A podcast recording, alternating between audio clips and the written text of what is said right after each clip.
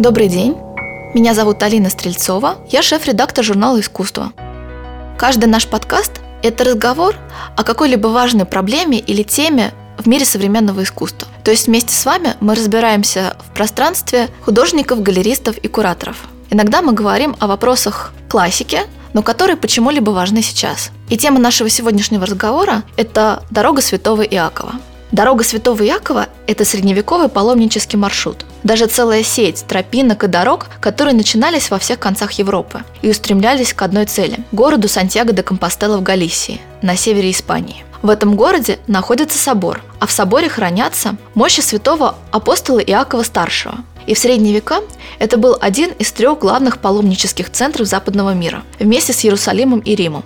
Однако по причине постоянных войн добраться в другие две точки было неизмеримо сложнее. Поэтому дорога святого Якова процветала. Она обрастала городами, небольшими поселениями, храмами и монастырями, предназначенными именно для обслуживания нужд паломников, духовных и материальных. Неудивительно, что самые примечательные шедевры архитектуры тому времени появлялись именно на этой дороге. Например, соборы французских городов Атены и Везле.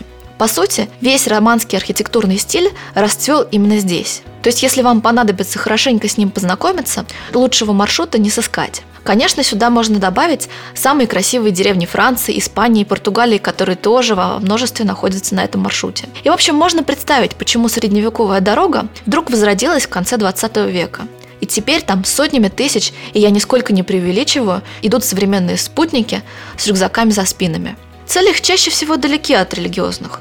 Для большинства это несложный трекинг, где можно ночевать не в палатках, а под крышей, в специально для них организованных альбергах. И это еще такой квест, который нужно пройти с начала до конца, проставив штампы в паспорте паломника и завершив его в соборе Сантьяго, где будет проведена специальная месса в честь путников, то есть фактически в твою честь, раз уж ты дошел.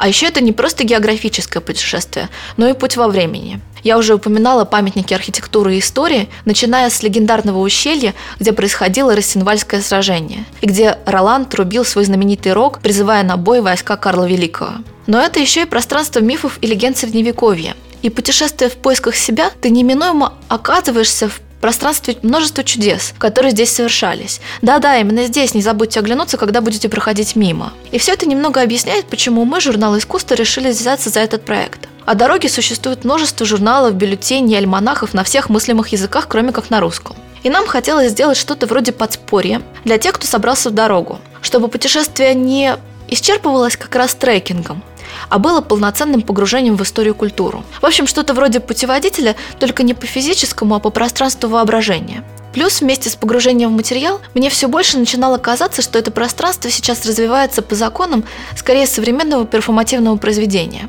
И мы об этом сделали целый номер, который есть в интернете на нашем сайте искусство-info.ru. Но сейчас по дружбе я вам все расскажу.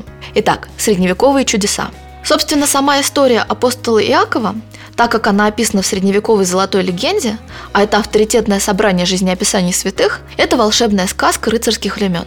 Апостола казнил Ирод Агриппа, царь Иудеи, и ночью после казни ученики забрали тело и положили его в лодку, где не было ни паруса, ни ветрил. Тем не менее, лодка поплыла, а путь ей указывала и освещала чудесная звезда – Причалил этот парусник в Галисии, где тогда правила некая королева Лупа, разумеется, язычница. Ученики апостола пришли к ней и попросили разрешения достойно похоронить Иакова. Королева притворилась, что согласна. Но чтобы вырыть могилу, надо раскопать каменистую землю, что можно сделать только с помощью быков, которых ученикам и предстояло привести. Королева-то знала, что в горах живут злющие огромные быки, которых не под силу никому запрячь, и что под горой поселился огнедышащий дракон – ну, разумеется, ангелы помогли ученикам справиться с драконом, затем одолеть быков, и после многих приключений они явились всей компании к злой королеве, которая, впрочем, тут же признала свои ошибки и отдала свой дворец, чтобы он стал усыпальницей апостола. Что тут важно? Конечно, легенда оформилась уже в рыцарские времена и в полном варианте включала погони, счастливые избавления, состязания магов и битвы воинов. Однако важно и то, что именно тогда оформляется институт паломничества – и первым паломником называли Иисуса Христа, спустившегося с небес на землю и обратно, и Адама. Но Иаков, благодаря своему чудесному путешествию за звездой, уж точно был паломником. Большая часть Средневековья была временем кочевья. По дорогам скитались и рыцари, и клирики, жонглеры и калеки, плуты и святые. И путешествие к Иакову, в общем, было средством решения всех проблем. Кто-то сжег твой дом, или ты кого-то сам прирезал, или ты проигрался и спасаешься от тюрьмы, или ты рассчитываешь заработать, рассказывая истории. Во всех этих случаях тебе следует пойти к Иакову. То есть это была дорога, где вершилась средневековая история. Кстати, такие фантастические истории назывались экземпла, то есть примерами – Ими развлекали друг друга паломники в пути. Их использовали проповедники, когда требовалось рассказать поучительный случай и придумать мораль, подходящую к случаю. Кентерберийские рассказы Чосера представляют собой такой сборник примеров, разросшийся до полноценного повествования. Обычно проповедник приходил в город, вставал на площади и начинал речь, которая должна была быть достаточно занимательной, чтобы прохожие остановились послушать. Поэтому теоретическими построениями или ссылками на Библию было не обойтись. Нужны были интересные истории с чудищами, говорящими животными, чудесами. И такие истории черпались и в кельтском фольклоре, и в реальной жизни, и у античных авторов. Главное – занимательность и чудеса. Никакой раз и навсегда зафиксированной морали не было. Все придумывалось от случая к случаю, так, чтобы наилучшим образом подходило к ситуации. Во многих случаях главными действующими лицами оказывались святые.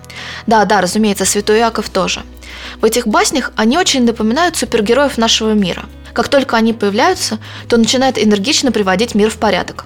Лечить больных, воскрешать мертвых, вытаскивать утопленников из пучины вод, возвращать украденные и наказывать преступников. И это превращалось в такого своего рода сериал. Причем слушатель мог быть уверен, что святые в последний момент придут и всех спасут. Но вообще-то, когда идешь в Сантьяго де Компостела в поисках прощения, спасения и помощи, совсем неплохо знать, что здесь есть силы, которые тебя непременно подхватят, если ты упадешь. Истории эти были, например, такие – в 1119 году группа паломников из Германии остановилась в Тулузе на постой у человека, чьей душой давно уже завладел дьявол.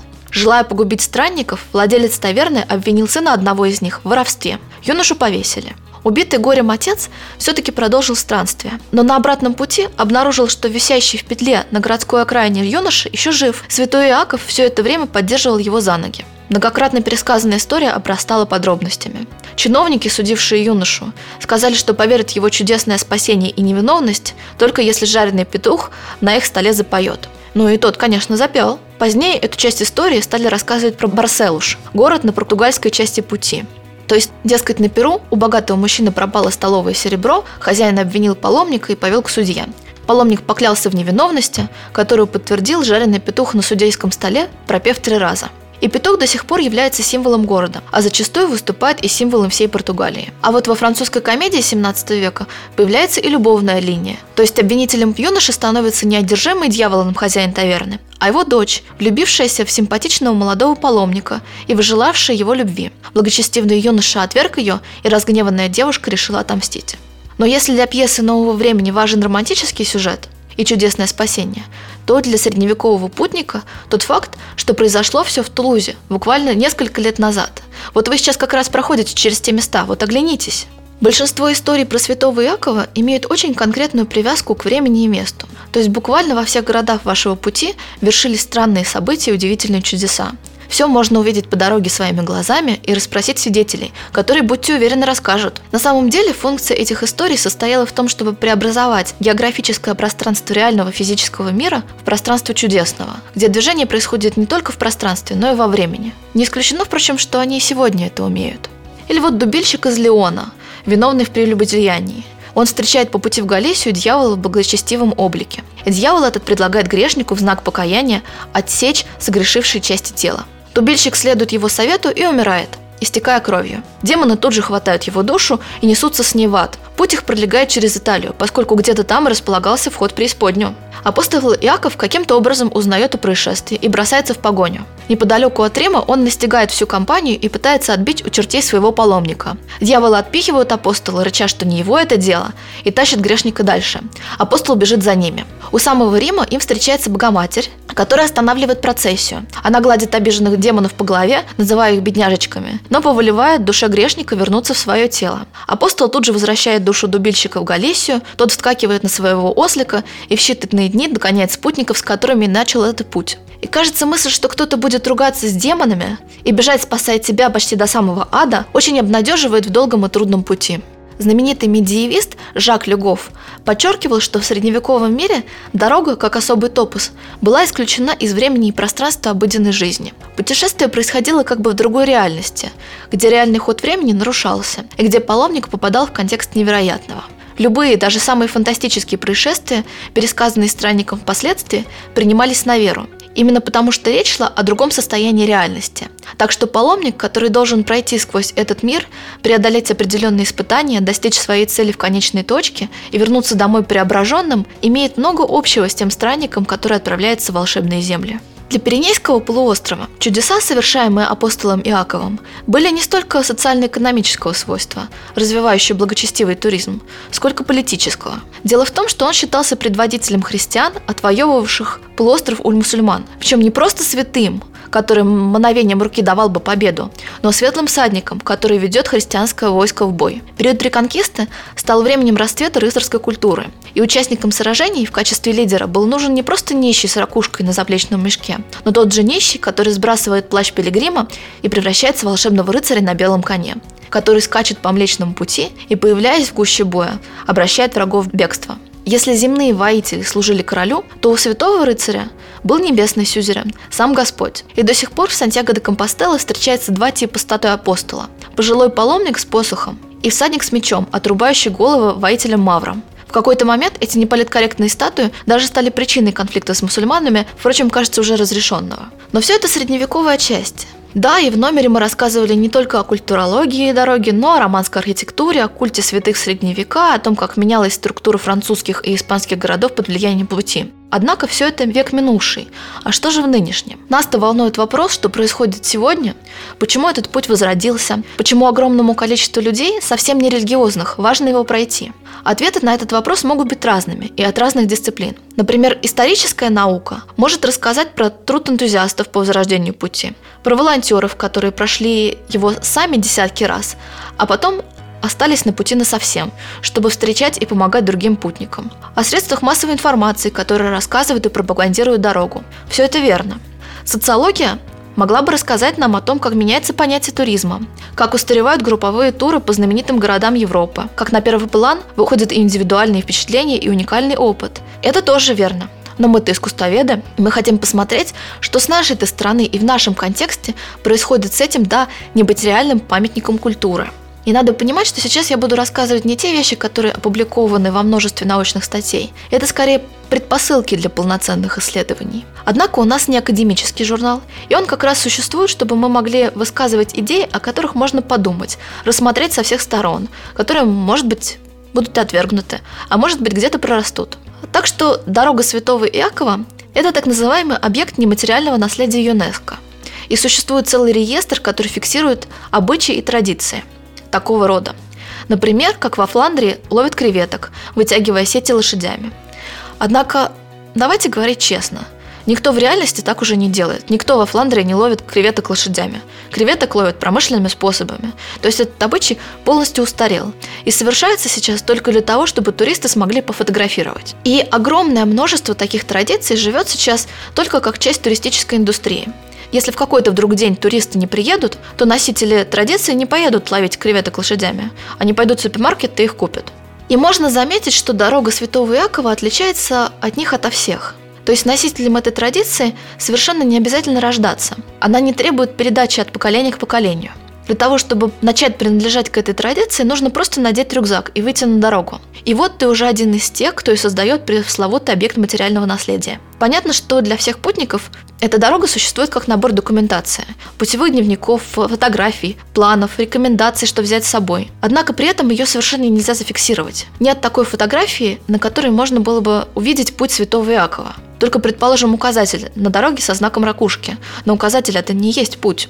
И тут чтобы объяснить идею, мне понадобится отойти от средневековой дороги в сторону современного искусства, а именно в сторону хэппинингов. Хэппининг – это такая художественная форма, которая родилась в творчестве Джона Кейджа в 60-е годы. Джона Кейджа, Алана Капро и еще некоторых художников их круга. Хэппининг подразумевает, что художник задает только параметры будущего произведения искусства. Например, все вместе должны собраться большой толпой и написать друг на друге стихи краской, а потом все вместе выйти под дождь и посмотреть, как дождь будет смывать написанное.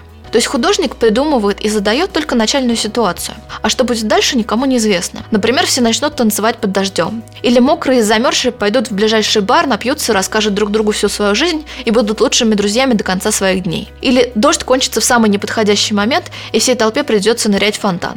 Этого никто не может прогнозировать. И смысл в том, чтобы ситуация развивалась сама по себе, чтобы искусство в конечном итоге невозможно было отличить от жизни, и чтобы всем участникам хэппининга волей-неволей пришлось самим решать, где же он заканчивается, а где начинается их жизнь. А может быть, она вообще нигде не начинается. Хэппининг продолжается бесконечно. И на самом деле задача современного искусства именно в том, чтобы поменять оптику своим зрителям, заставить их увидеть мир в другой перспективе, так, как они еще не умели до этого – и на мой взгляд, у всех этих художников все получилось. Из их идей развилась куча всяких разных перформативных активностей сегодняшнего дня. И в пространстве искусства, и в коммерческих историях, например, рекламным перформансом сегодня никого не удивишь. И совершенно не обязательно сегодня знать, кто такой художник Алан Капро, чтобы дистанционно через общее пространство культуры усвоить то, что он придумывал полвека назад – Например, в хэппинингах, которые совершались в это время в Америке, было очень много прогулок. Когда вся толпа выходила на улицы Нью-Йорка или бродила по Сан-Франциско, а художник выступал в качестве экскурсовода и предлагал смотреть на окружающее пространство так, как будто все они находятся в музее, и оценивать увиденное по законам искусства. Иногда участники перформанса просто получали задание как-то пройти сквозь город, а все, что с ними происходило по дороге, и было итоговым произведением – Тут, конечно, вспоминаются акции наших отечественных коллективных действий. Однако и люди, которые сейчас бродят по Москве в рамках спектакля Remote Moscow коллектива Римени Протокол, не всегда знают, что за современными городскими квестами, экспериментальными театральными постановками такого типа стоит большая именно художественная традиция. Просто именно в этом пространстве рождалась и формулировалась идея вот такой прогулки путешествия как культурного проекта.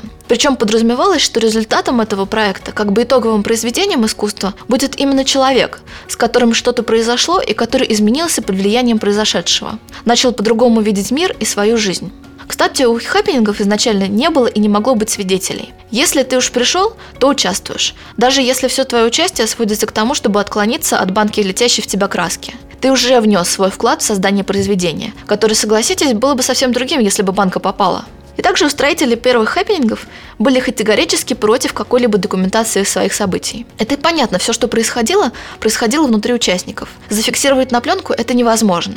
Даже у тех, кто увидел бы фотографии такой прогулки по Сан-Франциско, могла бы появиться иллюзия, что они видели само произведение, в то время как на самом деле они ничего не видели и не знают, что это было. Так вот, возвращаясь к дороге Святого Якова. Конечно, здесь можно обнаружить много общего того, что досталось от художественных опытов современным квестам и разошлось в современной культуре во множестве форм. На дороге Святого Иакова нет зрителей, поскольку смотреть, вообще говоря, совершенно не на что. Собор или город на дороге Святого Иакова – это не сама дорога, это просто собор или город. То есть на этом пути есть только участники. Здесь есть заданные изначально параметры, но нет итогового похода, все, что случится с тобой по дороге, ты прошедший ее, и есть итоговое произведение. И проходишь ты не только реальное географическое пространство, но и пространство, существующее только в культуре. Я, разумеется, не хочу вывести сейчас такой прямой и резкий вывод. Объявив сегодняшнюю дорогу Святого Якова, или скорее совокупность людей, которые решили ее пройти, прямыми наследниками участников тех самых хэппинингов 60-х, мне бы не хотелось ни упрощать, ни банализировать. Разумеется, есть паломническая традиция, и даже те, кто отвергает какие-либо религиозные цели своего пути, разумеется, не могут отойти от нее полностью. Однако сегодняшний путь, такой, каким он является сейчас, это именно часть современной культуры – культуры, в которой вся эта художественная активность произошла и происходит сейчас, и которая уже смотрит на мир другими глазами. Я понимаю, что все сказанное непросто, неоднозначно. И это, конечно, не разговор на 10 минут подкаста. Моя цель заключалась в том, чтобы задуматься самой и, может быть, навести кого-то из вас на размышления о каких-то современных явлениях, интересных, достаточно маргинальных, и подумать, что они собой представляют, почему они именно такие, и, наверное, прийти к собственным выводам. С вами была я, Алина Стрельцова, журнал «Искусство», и мы будем рады, если вы будете отправлять нам свои комментарии, вопросы и мнения на адрес подкаст собака искусство инфо.ру наш официальный сайт искусство Спасибо, что были с нами.